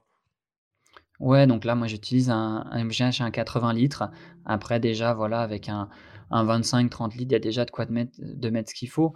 Ouais, parce que 80 euh, litres, là, on, a précisé hein, que tu étais sportif de haut niveau avant. Oh, c'est la rando, 80, litres, là, ça commence à être, euh, sérieux. Si après, moi, je, je, prends en fait tout le temps le max que, que je puisse, c'est-à-dire que j'ai toujours tous mes affaires de camouflage, j'ai toujours, euh, j'ai un hamac, enfin bref, j'ai tous mes affaires tout, tout le temps, parce que je me dis des fois, je pars, euh, voilà, euh, je pars pour trois heures, mais en réalité, si je vois quelque chose qui me fascine, je peux rester plus d'une journée. Donc, euh, je prends tout avec moi, comme ça, je suis sûr de ne pas regretter. donc, c'est pour ça que j'ai tout le temps mon gros sac avec moi. Voilà pour la partie matérielle, boîtier optique, accessoires. On rentre dans les conseils pratiques maintenant et on va essayer de commencer par la base, qui est finalement tout simplement bah, la, la connaissance du terrain. Euh, et de la faune sauvage qui y habite. C'est important de connaître là où on va photographier et les espèces qu'on souhaite euh, réussir à capturer oui, oui, oui. Déjà, faut, euh, faut, savoir que quand on arrive dans la nature, on, est dans un milieu naturel, sauvage, où on arrive un petit peu sur une terre inconnue, on va dire ça. Donc, on, on, arrive sur des lieux où les animaux, eux, ils y vivent à 100% de leur temps. Donc, eux, ils connaissent pas par cœur, mais quasiment par cœur leur, terrain de jeu, on va dire ça. Donc nous, quand on arrive, on ne connaît pas grand-chose, et là, souvent, euh, il faut vraiment savoir pourquoi on, y va, pourquoi on va en forêt, pour quelle espèce on, veut aller, euh, et, bien connaître son terrain. Mais pour ça, bien connaître son terrain, ça passe par euh, des semaines et des mois d'analyse terrain, on va dire ça. Moi, je commence toujours cette lorsque j'arrive dans un nouveau lieu, on va dire que je commence par un tout petit territoire. C'est-à-dire que je prends euh, voilà, une, forêt que, voilà, où j'ai regardé un petit peu et qui me plaît déjà dans un premier temps, mais je vais aller sur une, superficie de 300 mètres par 300 par exemple. Et je vais rester quelques jours dans cet endroit-là et après, je vais euh, agrandir de plus en plus ce territoire-là euh, à, faire en sorte que je, que je connaisse au mieux. donc ce terrain, il faut le connaître et cette faune, le sujet en tout cas. C'est-à-dire que moi, quand je vais en forêt, euh, si je vais aller photographier du renard ou du blaireau ou du chevreuil, je ne vais pas avoir le même équipement, pas avoir les mêmes objectifs. Et, voilà, donc il faut vraiment se connaître des habitudes des espèces. Et quels sont les types du coup d'espèces? Donc là, tu en as cité quelques-unes que tu peux croiser dans les forêts euh, bretonnes euh, également, peut-être du côté des oiseaux, du côté des, reptiles éventuellement au fil des saisons? Ouais, bah, il y a pas mal, surtout en Bretagne, au niveau de l'ornithologie, il y a vraiment de choses énormément de choses. Moi, je suis pas un expert de l'ornitho, mais en tout cas, voilà, en forêt, on a, voilà, des chouettes-hulottes, des chouettes effraies, des des éperviers, enfin, voilà, il y a vraiment des buses, il y a vraiment énormément d'espèces d'oiseaux. là, j'ai cité principalement des espèces d'oiseaux qui sont des rapaces, on va dire ça, mais il y a une panoplie, et une variante tellement énorme que c'est, voilà, il y a de quoi admirer et, souvent, la partie ornitho. Hein. Pour beaucoup de gens, un oiseau, c'est un oiseau, mais en réalité, quand on regarde de près, c'est, tellement magique. Enfin, c'est, d'une beauté, j'ai envie de dire, euh, sublime. Et après, au niveau de la faune, il y a vraiment, euh, voilà, il y a du sanglier, il y a du cerf, il y a du, du, renard, des belettes, des hermines, euh, des martres d'épins. Enfin, il y, a, il y a vraiment une, une panoplie énorme et chaque, on va dire, animal a son, a son tempérament et ses façons de fonctionner, ses petits rituels. Quoi. Et c'est quoi les, les, animaux sauvages qui sont finalement peut-être les, les plus faciles à appréhender, à photographier pour un débutant? Bah, pour commencer, c'est sûr que le chevreuil est, vraiment, c'est le plus simple mammifère, je dirais, à photographier, tout simplement parce qu'il y a une population assez forte. Et au niveau de, de, de, de ces, on va dire, de, de ses faiblesses, c'est beaucoup plus anticipable par l'homme. C'est-à-dire que, que, le chevreuil, voilà, faut être vent de face et après, il suffit d'attendre au même endroit et, souvent on arrive à en, voir. Vent de face, comme tu peux expliquer pourquoi? Bah, tout simplement parce que les, les animaux ont un, sens qui est l'odorat, qui est très développé, mmh que nous, humains, est, très peu développé, donc on le ressent moins. Mais voilà, un chevreuil vous sent à, à, 200 mètres, vent d'eau, il vous sent facilement. Donc, si vous êtes automatiquement, si vous avez un vent d'eau et vous, et vous avancez en pleine forêt, les animaux, même si vous les avez pas vus dans votre champ de vision, ils vous ont senti avant. Ah, donc, ils sont partis avant que vous, vous arriviez. Ça paraît logique. Donc ça, c'est, mais c'est un sens qu'on ne développe plus chez l'homme parce que, voilà, donc on n'est vraiment pas habitué à ce sens-là. Tout comme l'écoute qui est de moins en moins utilisée, on va dire, qui mériterait d'être encore plus développée, mais les deux sens sont vraiment, voilà, le, le, bruit et puis, et, je dirais, cet odorat, qui sont vraiment les, voilà, les, les animaux nous, nous, repèrent principalement avec ça. Après, bien sûr, il y a le regard, mais ça, c'est beaucoup moins, j'ai envie de dire, pour moi, c'est pas ça qui est le plus compliqué à, pallier. Bon. On continue avec un conseil qui est une évidence hein, pour beaucoup, mais qu'il est important de rappeler. en photographie animalière, on ne fait pas n'importe quoi. Il faut évidemment respecter les, espaces naturels et essayer, tant que possible, de ne pas perturber les écosystèmes et, la vie animale. Est-ce que tu as des, conseils, des bonnes pratiques peut-être à nous partager pour, bah, pour respecter cet, engagement? Et, petite question subsidiaire, est-ce que depuis la levée du confinement, tu constates qu'il y a plus de fréquentation ou est-ce qu'il y a un moment il y a eu plus de fréquentation dans les forêts? Parce que beaucoup ont eu l'air de découvrir des, forêts, notamment des gens, des citadins qui, ont investi les forêts près de chez eux pour retrouver un petit peu le grand air et, et, ont découvert la faune et la flore qui les entourait. Ouais, bon, on constate l'après-confinement, on va dire que c'est surtout qu'il y a beaucoup de, de, personnes qui étaient en ville et qui ont acheté, surtout en campagne, donc qui ont acheté euh, voilà, des maisons à rénover et, des terres notamment. Donc euh, c'est sûr qu'on voit beaucoup moins de maisons abandonnées euh, et beaucoup moins de, terres abandonnées également après, voilà, le, conseil moi, que je peux donner, c'est de suivre au mieux les, chemins de randonnée et les passages qui sont déjà empruntés pour, pour l'homme, ce qui, on va dire, minimise un petit peu. voilà, des fois, y a, on peut couper à travers les forêts, etc. Il faut savoir que dès qu'on coupe à travers une forêt, et moi le premier, hein, on dérange automatiquement.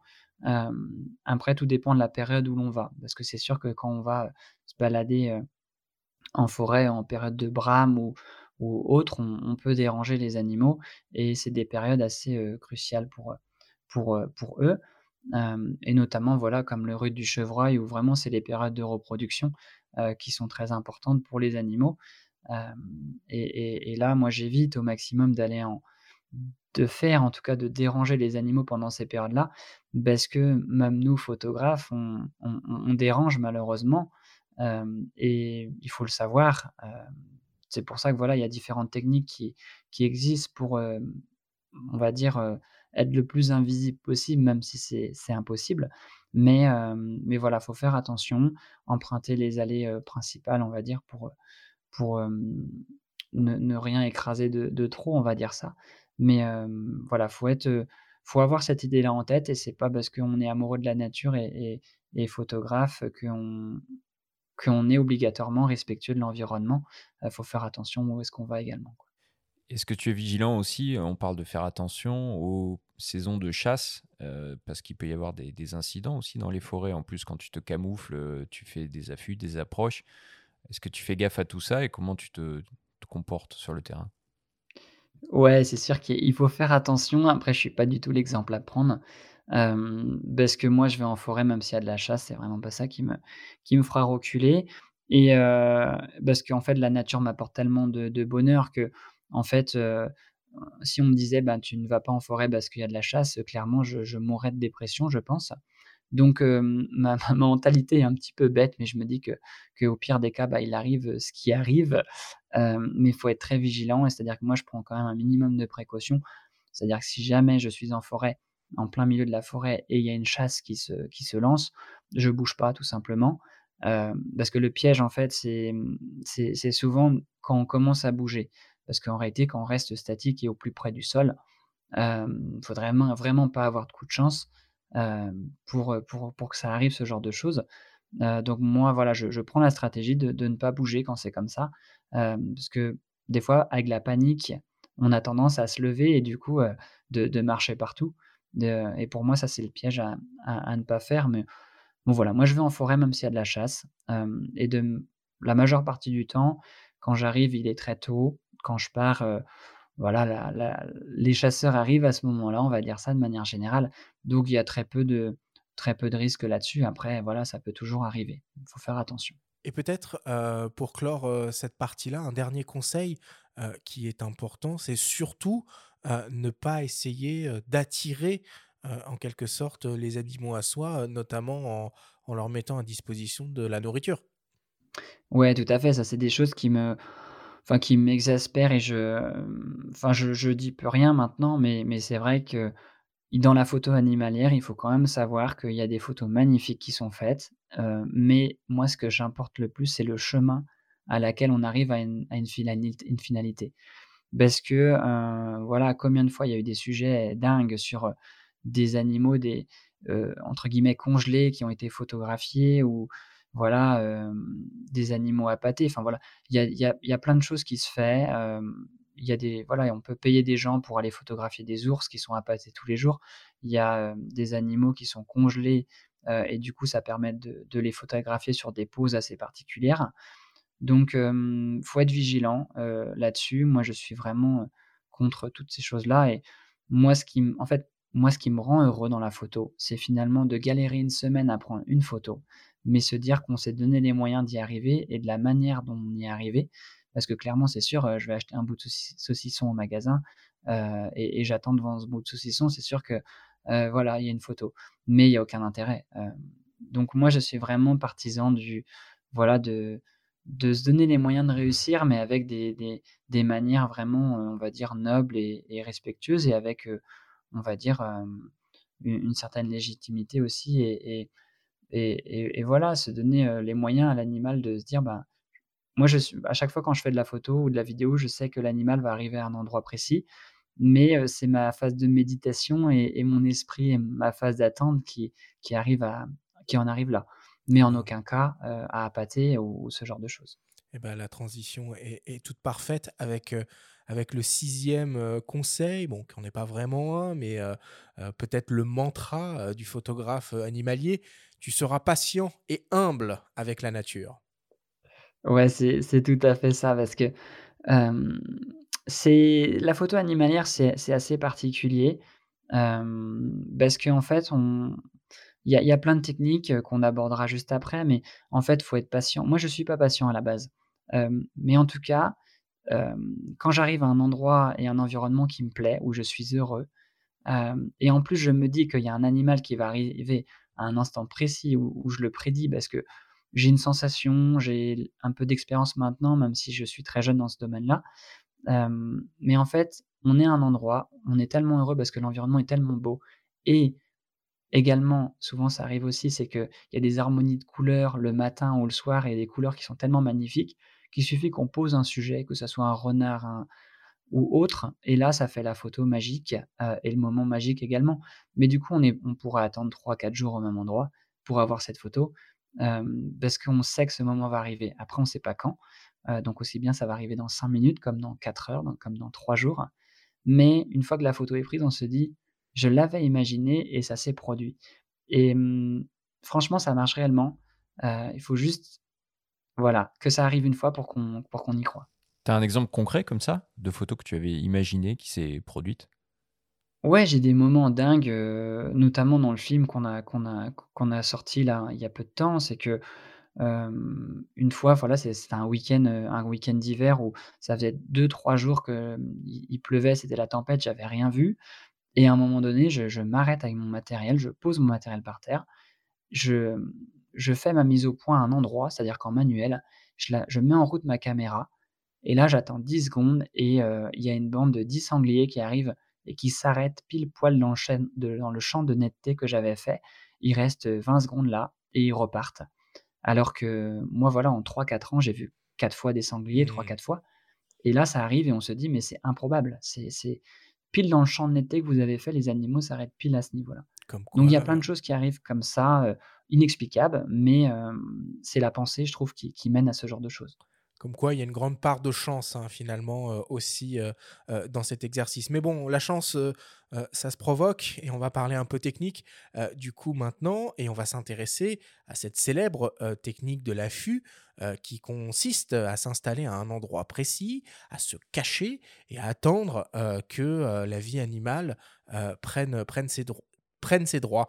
Heu, Vincent, dans ton film, on voit un affût absolument délirant que tu as fait, heu heu, flottant, dans un lac, bon, sans forcément tomber dans cette, dans cet extrême-là. Est-ce que tu peux nous expliquer un peu, bah, comment on met en place un affût?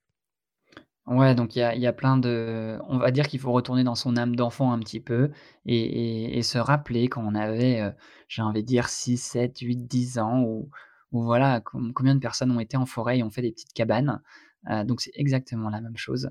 On on fait des petites cabanes qui sont, heu, on va dire, qui peuvent être de différentes manières, soit avec les moyens du bord, c'est-à-dire des branchages morts, des on de la végétation ou autrement, ça existe aussi sur le marché, hein, des tentes affûts qu'on peut appeler également, qui sont soit flottantes ou soit terrestres, c'est-à-dire qu'on les laisse sur terre. Ouais, la quechua Hem, militaire, quoi.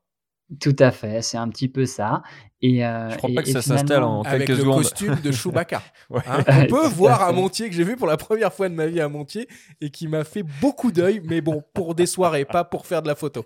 C'est une très bonne idée de thématique. et en fait, c'est, c'est voilà, la la technique de l'affût est assez particulière parce que c'est vraiment une âme d'enfant qui qui qui revient et on est caché là, immobile et on on attend. Donc en réalité, c'est, c'est ouais, c'est là, c'est les les oreilles qui font le boulot après parce que quand on est en affût comme ça, donc on est dans notre petite cabane, on va dire, où il y a juste l'objectif qui sort et là, on sait à peu près où l'animal va arriver déjà. On se on s'est projeté avant, on a analysé avant, on sait, heu, on connaît un petit peu les habitudes des animaux et ensuite, on va dire, ça dépend du temps, parce que s'il pleut, les gouttes de pluie font qu'on n'entend rien, donc là, c'est les yeux qui font le travail. Par contre, si c'est un calme absolu, c'est les oreilles qui font le travail et là, vous fixez un point, vous rêvassez un petit peu, vous êtes dans un mode contemplatif, on va dire et le moindre petit bruit qui va surgir va vous faire espérer, heu, ou pas du tout, mais en tout cas, le moindre petit bruit, moi, me me fait sursauter et je me dis: «Ça y est, ça arrive». Mais des fois, ça arrive pas, donc j'attends pendant une heure avec mon petit bruit en tête et après je repars dans une phase de de contemplatif, on va dire et hem et c'est reparti et ce qui fait que je peux rester 10 heures au même endroit comme ça, heu et on voit des choses magnifiques apparaître et la chose là, vraiment très importante, c'est qu'en affût, les animaux, on va dire que notre affût est déjà là quand ils arrivent, donc ils l'ont déjà vu l'affût. Donc c'est quelque chose de normal. Donc les animaux savent vraiment pas qu'on est là, donc on peut les photographier ou les filmer dans vraiment dans une posture très naturelle et très souple, heu, ce qui fait vraiment qu'ils sont dans leur état dans leur milieu naturel. Et tu te décourages, heu, jamais? Moi, je repense, heu, au film La Panthère des neiges de Meunier et on entend, heu, Sylvain Tesson lui demander s'il a enfin, le temps un petit peu et lui dit: «Tu tu dois avoir une vie intérieure très riche» parce que bon, rester parfois comme ça, heu, 10 heures, heu, dans le froid, sous la pluie, c'est c'est c'est pas évident, c'est pas donné à tout le monde.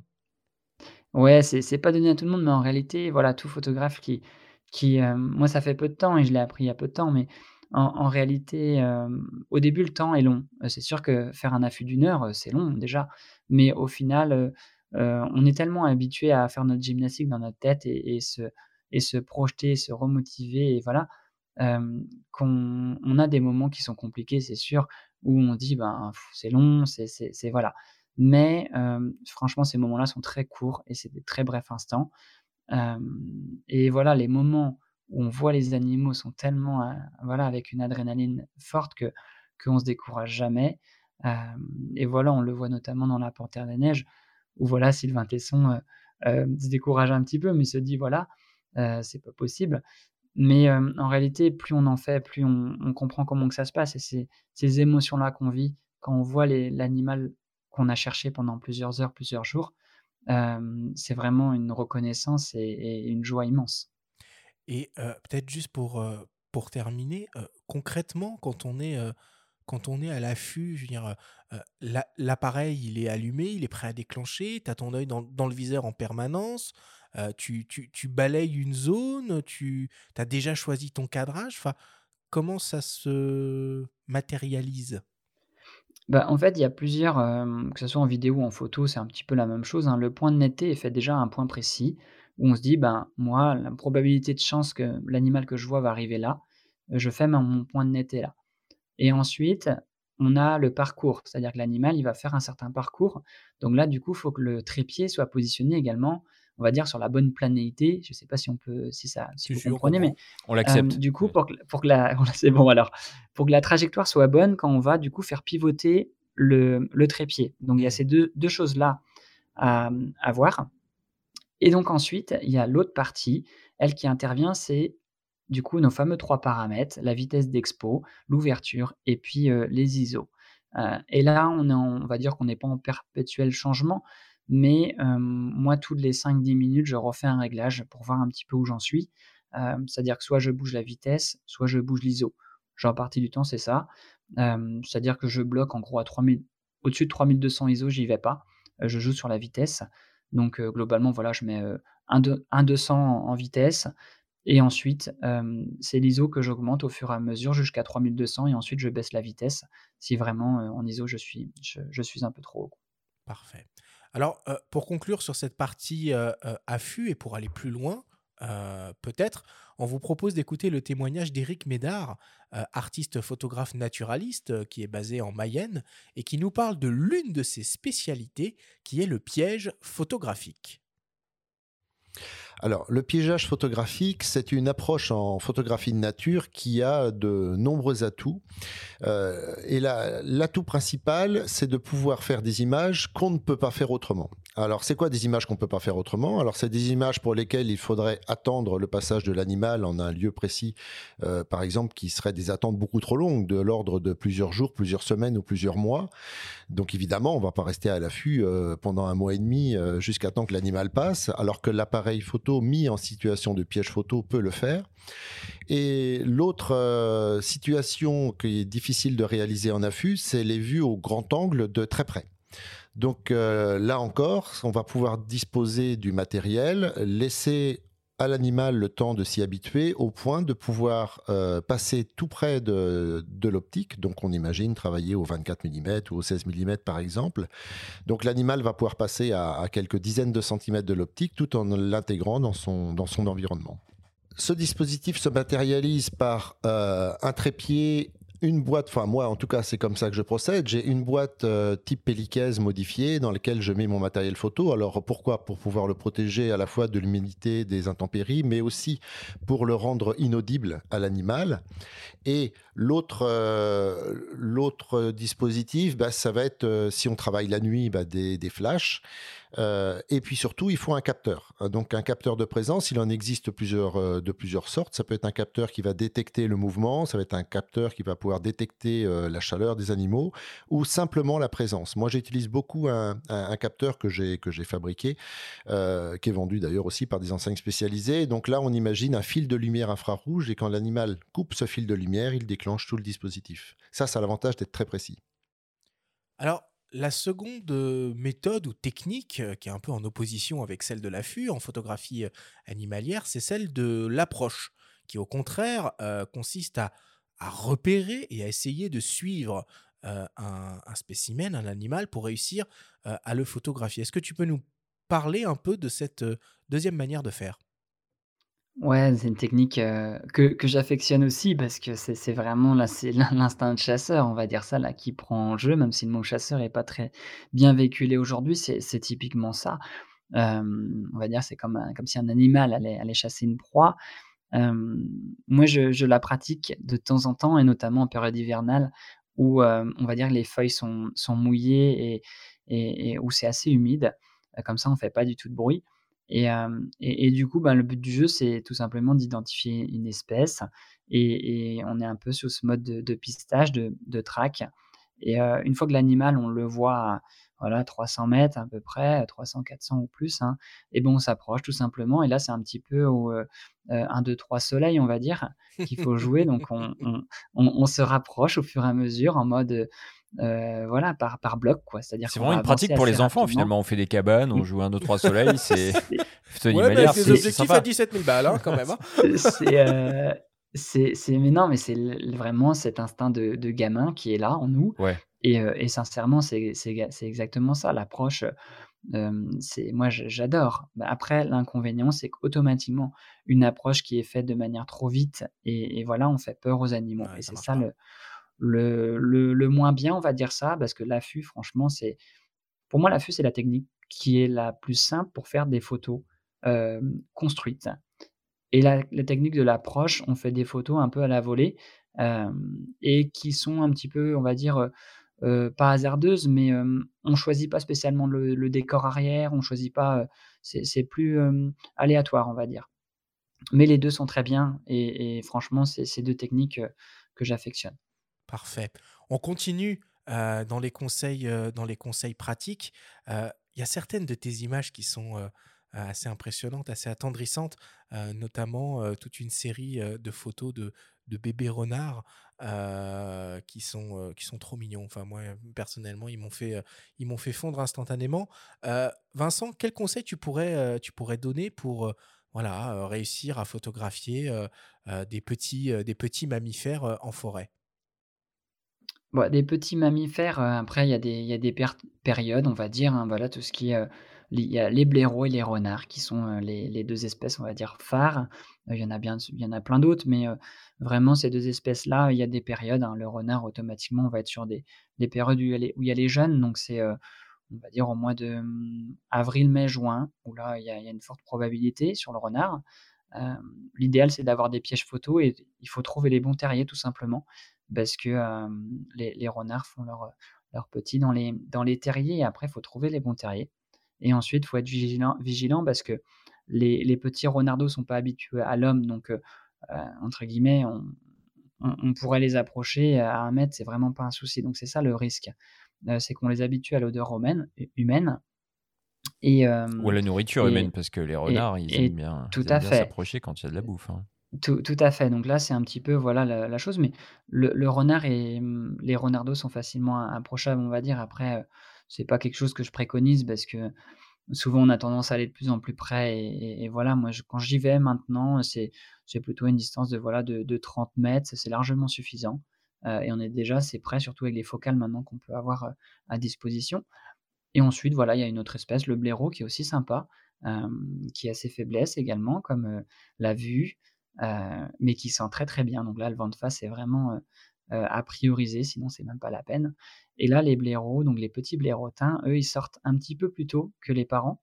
Euh, et ce qui fait qu'ils sortent de jour, généralement. Donc, euh, ils sortent, euh, ça dépend des, zones, mais ils peuvent sortir une demi-heure avant le coucher du soleil. Donc là, du coup, on a une, période où on peut les photographier et, les admirer, on va dire. À... Moi, ça m'est arrivé d'aller à 2 mètres des blaireaux quand on a le vent de face. Ils sont juste à côté de vous, ils vous voient pas, ils vous sentent pas.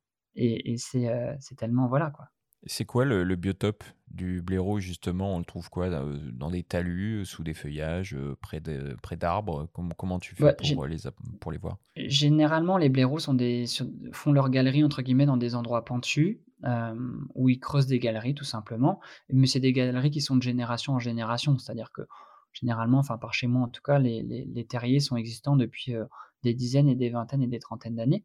et c'est de génération en génération. Mais généralement, ils sont à côté voilà, des arbres de fruitiers dans des, dans des, des, vallées assez, assez pentues. Et on voit, voilà, il y a 2, 3, 4, jusqu'à 20 ou 30 galeries différentes qu'on peut voir. mais ils sont sur des, voilà, des, endroits assez, assez pentus et souvent exposés, on va dire, par rapport au, coucher de soleil à peu près identiquement. Et, voilà, c'est facilement identifiable. Il faut aller en forêt ou dans des, dans des lieux voilà, assez, assez vallonnés par chez moi en Bretagne. Ça, ça se passe comme ça. Et enfin, pour terminer, euh, on va vous donner quelques précieux conseils hein, pour essayer de photographier euh, euh, des oiseaux. Mais avant cela, on vous propose d'écouter le témoignage de Guilhem Le Saffre, un ornithologue de renom, actuellement administrateur de la Ligue pour la protection des oiseaux, la LPO. Il nous parle de sa fascination pour les oiseaux sauvages et de son rapport à la photographie. On l'écoute. Ce qui me fascine depuis euh, presque un demi-siècle chez les oiseaux, c'est un certain nombre de choses en fait. C'est une sorte de bouquet dans lequel j'intègre euh, l'esthétique parce que beaucoup d'oiseaux sont beaux. Euh, c'est quand même assez agréable à observer de ce point de vue-là. le comportement aussi parce que ce sont des animaux, contrairement aux mammifères, dont il est assez facile d'observer les comportements et ce sont souvent des comportements intéressants. Il y a, comme on dit, la, la magie du vol. Ça, je, ne m'en lasse pas non plus parce que c'est extraordinaire de voir évoluer soit un vol de migrateur, soit un rapace en chasse, et je pourrais citer d'autres exemples encore. Et puis, effectivement, il y a cette, cette fragilité, euh, fragilité individuelle, parce qu'un oiseau, c'est avant tout euh, euh, des plumes autour d'un petit peu d'air. Hein. C'est une structure extrêmement fine. Les os sont fragiles pour être légers et pour favoriser le vol.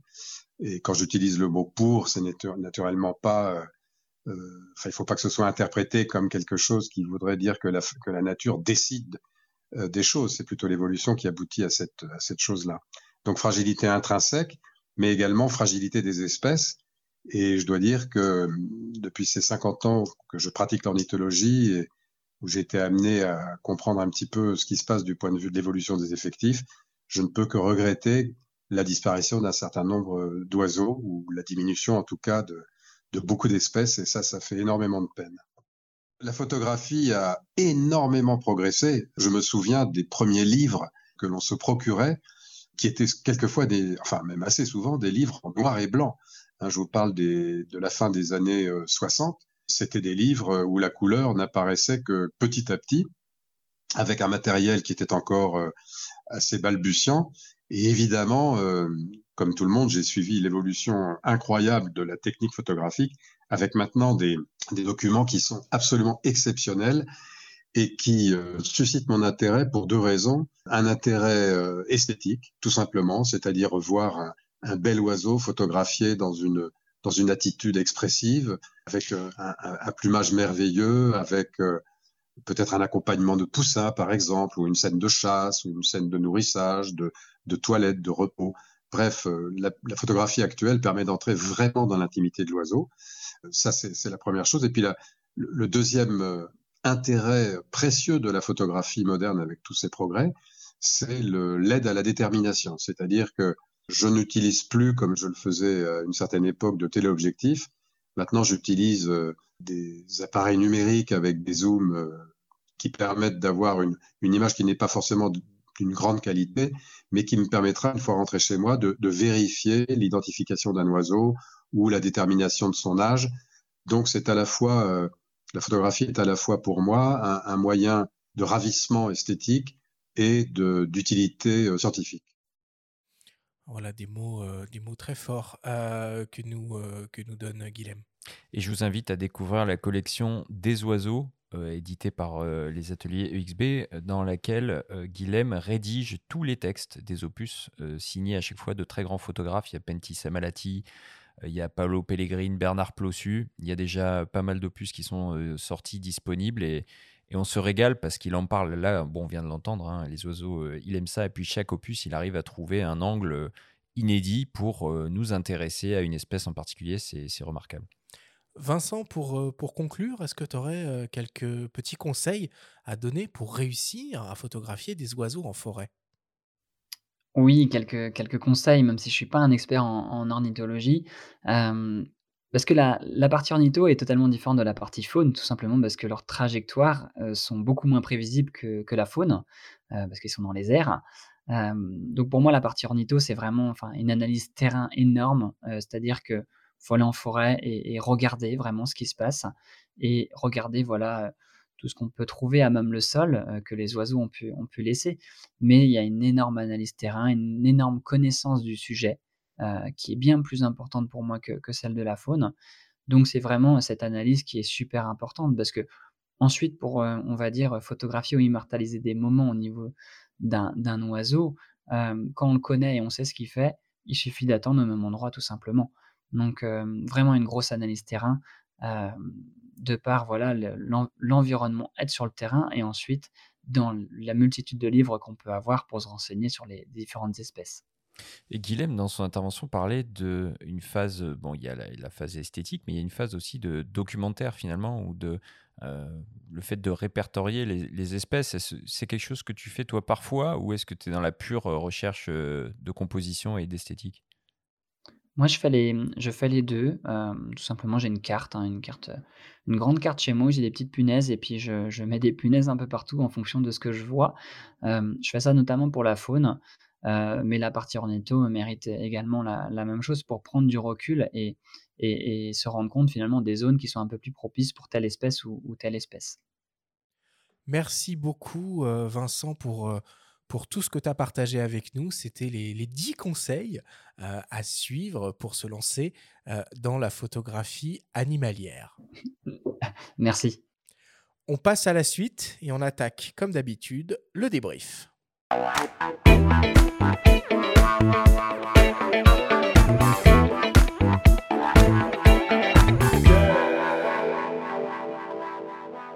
Nous sommes toujours avec Vincent Ranou pour parler de la pratique de la photographie animalière. Vincent, si on devait essayer de résumer et de synthétiser tout ce que l'on s'est dit pendant cette émission.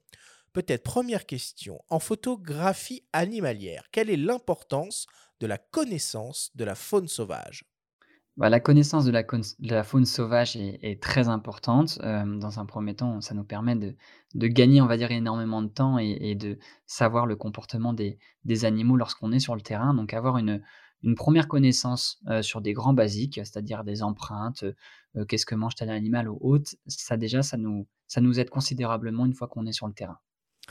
Est-ce que tu pourrais nous donner quelques règles de, bonne conduite? Comment bien se comporter une fois sur le terrain, dans les forêts en particulier? Oui, ben quand, on commence, tout simplement, il faut tout simplement suivre les chemins euh, qui sont déjà existants. Et, là, déjà, on, voilà, on, dérange moins, on va dire, même si le mot déranger est toujours embêtant, mais suivre les, tracés qui sont déjà existants, c'est pour moi, ça la base, c'est ce que je pratique, moi, de manière générale. Et ensuite, quand je sais qu'il y a telle zone qui peut être propice ou autre, je, je sors des chemins, on va dire, mais rester sur les chemins déjà euh, existants. Comment est-ce qu'on peut euh, faire pour euh, choisir son bon boîtier et sa bonne optique pour se lancer dans la photo animalière? Bah, Déjà, il faut savoir ce que l'on veut. C'est déjà la bonne, la bonne chose, savoir quel est notre besoin, euh, vidéo, photo, euh, basse lumière ou autre. Et à partir de là, et, voilà, on a tous les outils aujourd'hui, plein de plateformes sur Internet qui existent, etc., pour trouver les bons choix. mais c'est vraiment par rapport aux besoins. C'est pas parce qu'on va acheter un matériel ultra sophistiqué qu'on va être heureux et du résultat du matériel. Il faut vraiment trouver quelque chose qui correspond aux besoins. Est-ce que c'est occasionnel? Est-ce que c'est tous les jours? Est-ce que c'est une fois par an? Euh, Voilà, il faut réussir à répondre à ces questions et par rapport à là, on va se caler par rapport à un budget et par rapport à une, technique de produit. Est-ce que tu aurais un, exemple d'une configuration qui pourrait être intéressante? Oui, après, euh, sans, compter les, différentes marques, parce que clairement, toutes les marques aujourd'hui ont, vraiment quelque chose à, jouer par rapport à leur, euh, va dire, à leur savoir-faire. moi, aujourd'hui, je suis très attaché à Sigma, donc moi, je dirais, voilà, un 100-400 pour commencer, c'est déjà très très bien. et ensuite, un boîtier, voilà, pour de la photo, euh, autant aller euh, sur du Sigma. après, pour de la vidéo, je dirais peut-être du, Canon ou du Sony ou, voilà ou, du Nikon hein, pour pas voilà pour dire un peu tout le monde. Mais voilà, un boîtier, j'ai envie de dire à, à, 1500 euros déjà, c'est largement suffisant, même moins après, mais déjà pour être confortable. Et ensuite, pour de l'animalier, clairement, un 100-400, ça passe partout. Quoi. Et toi, quels sont les accessoires que tu vas utiliser sur le terrain, sachant que tu fais de la photo, mais tu fais aussi beaucoup de vidéos? Ouais, donc moi, avec moi, j'ai, euh, de manière générale, j'ai deux boîtiers. J'ai deux R6 pour faire simple. Euh, j'ai un 500 et mmh, un autre objectif, enfin deux autres objectifs qui sont un 70-200 et un 24-70 en f2.8. Donc c'est vraiment les trois objectifs que j'ai en permanence avec moi et les deux boîtiers également. donc pourquoi j'ai choisi deux boîtiers identiques? Tout simplement parce que les réglages sont les mêmes et en post-traitement derrière, pour notamment faire de la vidéo, c'est beaucoup plus simple parce que les réglages sont exactement les, les, mêmes. Oui, la colorimétrie aussi. Et parmi les accessoires, du coup, tu, tu évoquais que tu prends toujours un trépied avec toi. Ouais, en fait, mon 500 est toujours collé à mon, à mon trépied. Donc, en fait, j'ai un trépied sur le dos avec le 500 dessus. Donc, en fait, je me balade avec un 500 sur le, sur le dos en permanence, prêt à l'emploi, on va dire. Et après, dans le sac à dos, du coup, j'ai un, un R6 et deux objectifs. Donc, le trépied est vraiment très, très important. Et après, vraiment, ce, que, ce qui est vraiment le, plus, pour moi, important, c'est vraiment la partie vestimentaire ou avoir des, des, habits imperméables et qui respirent quand il fait chaud parce que être agréable dans ses vêtements, c'est vraiment ce qu'il y a de mieux parce que on est dans un premier temps en forêt pour savourer le paysage et, vraiment prendre du bon temps et, être heureux. Quoi. Vincent, c'est quoi la technique de l'affût? Donc la technique de l'affût, c'est, c'est, de se poser tout simplement à un endroit précis, dans une petite cachette, on va dire fait soit de manière naturelle ou à l'aide d'une tente ou différents accessoires. Et on va dire qu'on rentre là dans une phase d'attente, de méditation, de, une phase contemplative, et on attend tout simplement que le sujet vienne à nous. Et par opposition, la technique de l'approche? Bah, c'est un petit peu l'inverse, c'est que là, c'est nous qui allons vers le sujet. Donc là, on doit se déplacer et on doit chercher, on va dire, analyser, traquer et, regarder vraiment le moindre petit détail qu'il y a à, à 200-300 mètres devant nous pour identifier le, petit mouvement qui nous permet du coup d'avancer par rapport à cette trajectoire-là. Pour conclure, qu'est-ce que tu dirais à quelqu'un qui veut se lancer dans la photo animalière? Est-ce que tu aurais cinq conseils à donner? Ouais, Cinq, je ne sais pas, mais de manière générale en tout cas, une personne qui commence la photo, il faut se dire que ce n'est pas le matériel en tout cas qui va faire que l'on soit heureux, en tout cas pour faire de la photo. Au début, moi, ce que je conseille, c'est d'acheter finalement le début de gamme qui existe, pourquoi? Parce qu'après, le matériel, en fait, devient une certaine source de motivation. C'est-à-dire que moi, quand je faisais de la photo au début, j'ai commencé par du début de gamme, et plus on avance dans le temps, plus on, augmente en gamme. Et c'est une certaine, on va dire, voilà, ça, c'est une petite carotte, quand on va dire ça. Donc le matériel, moi, je l'ai pris de cette manière-là. et bien sûr, maintenant, je suis sur du matériel même pas haut de gamme professionnel, je suis sur de semi-professionnel, et je, m'en sors, très bien. mais ensuite, le vrai conseil, c'est de passer vraiment du temps dans un environnement qui nous plaît et pas faire de la photo pour faire de la photo. La photo ou de la vidéo, pour moi, c'est plutôt une finalité. Euh, la vie est, longue et c'est pas parce qu'on fait de la photo et qu'on fait finalement du, volume qu'on sera plus heureux sur plusieurs années. Par contre, passer du bon temps en forêt, euh, à écouter, à vraiment être dans un environnement qui nous plaît, là, euh, c'est valable pour plusieurs années et on peut être heureux qu'avec ça finalement. Merci beaucoup Vincent pour toutes tes explications. Merci à vous.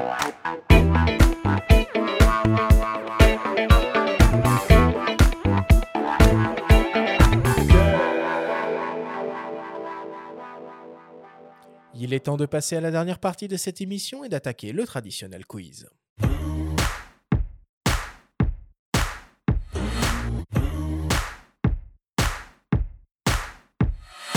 Vincent, le principe du quiz est très simple. Nous avons reçu des questions de la part de nos auditeurs qu'ils t'ont posées via notre compte Instagram en lien ou non avec le sujet de cette émission. Nous en avons sélectionné quelques-unes et tu vas avoir seulement 30 secondes et pas une de plus pour tenter d'y répondre le plus clairement possible. As-tu bien compris la consigne?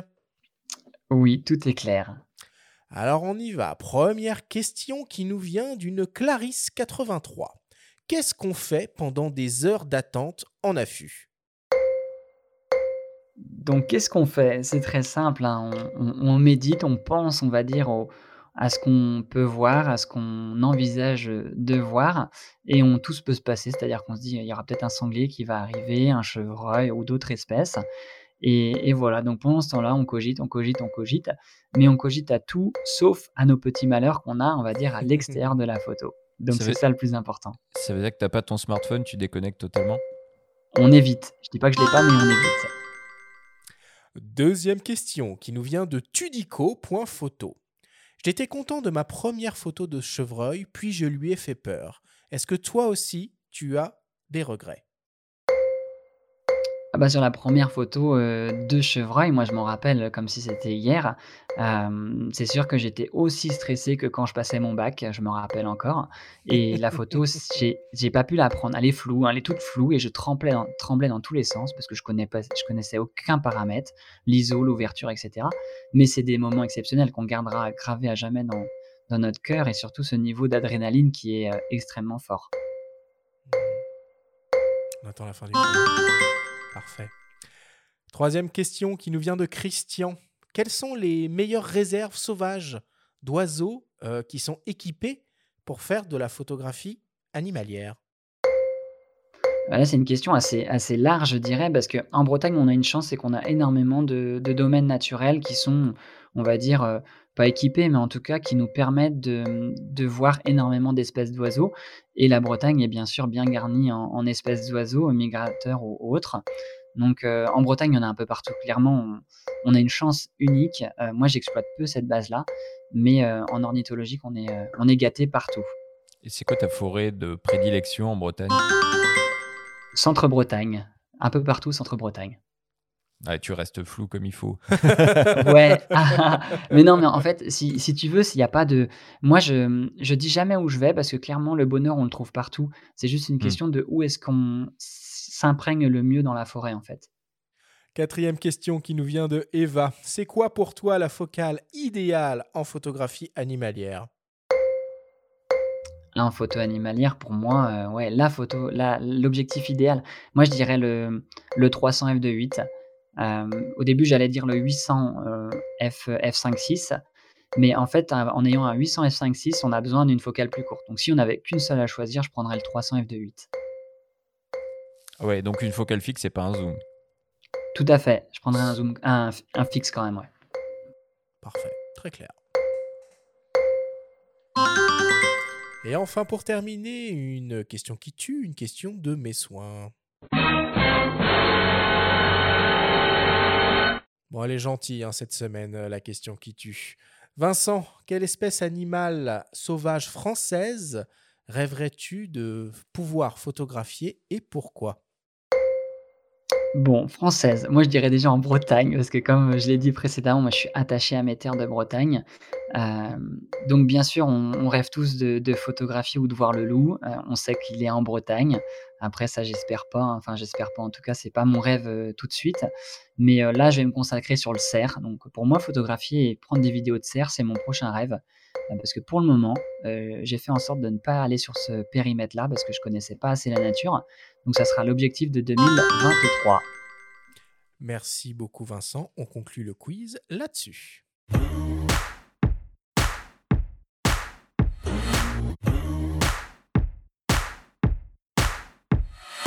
Nous voilà désormais à la fin de cette émission. Vincent, une nouvelle fois, merci euh, d'avoir été avec nous aujourd'hui et d'avoir partagé euh, tous ces conseils euh, avec, avec nos auditeurs.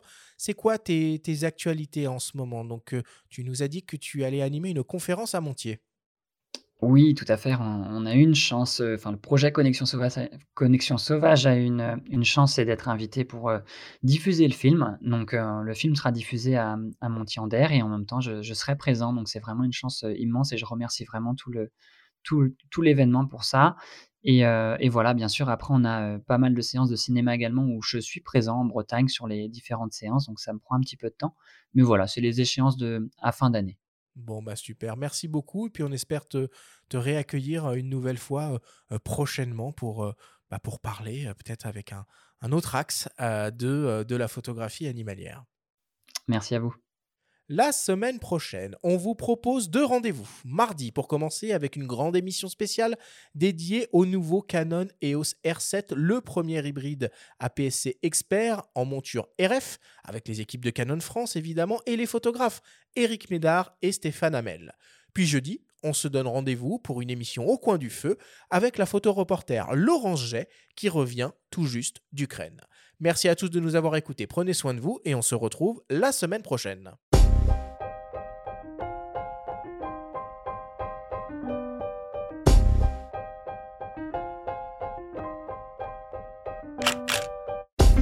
C'était Faut pas pousser les ISO, le podcast hebdo pour tous les passionnés de photos et de vidéos.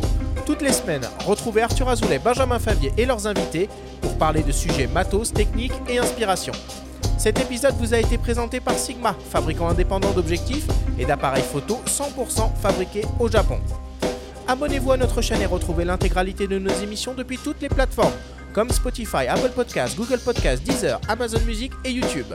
Si vous aimez notre émission, n'hésitez pas à liker, à vous abonner et à nous laisser un petit commentaire. Rendez-vous mardi prochain pour un nouvel épisode. D'ici là, faites de la photo et n'oubliez pas, faut pas pousser les ISO.